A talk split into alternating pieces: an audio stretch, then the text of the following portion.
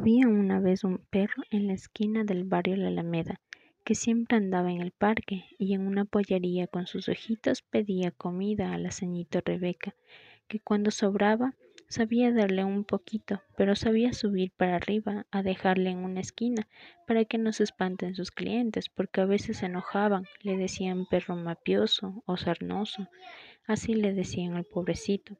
Pero el aceño tenía diabetes y murió.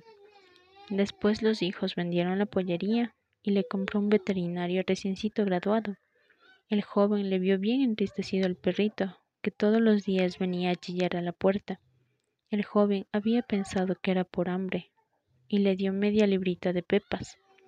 Pero mientras estaba comiendo seguía chillando y ahí un vecino le cuenta pues que la señora Rebeca le daba las sobritas y se dio cuenta que estaba así de la tristeza. El joven se compadeció y lo adoptó.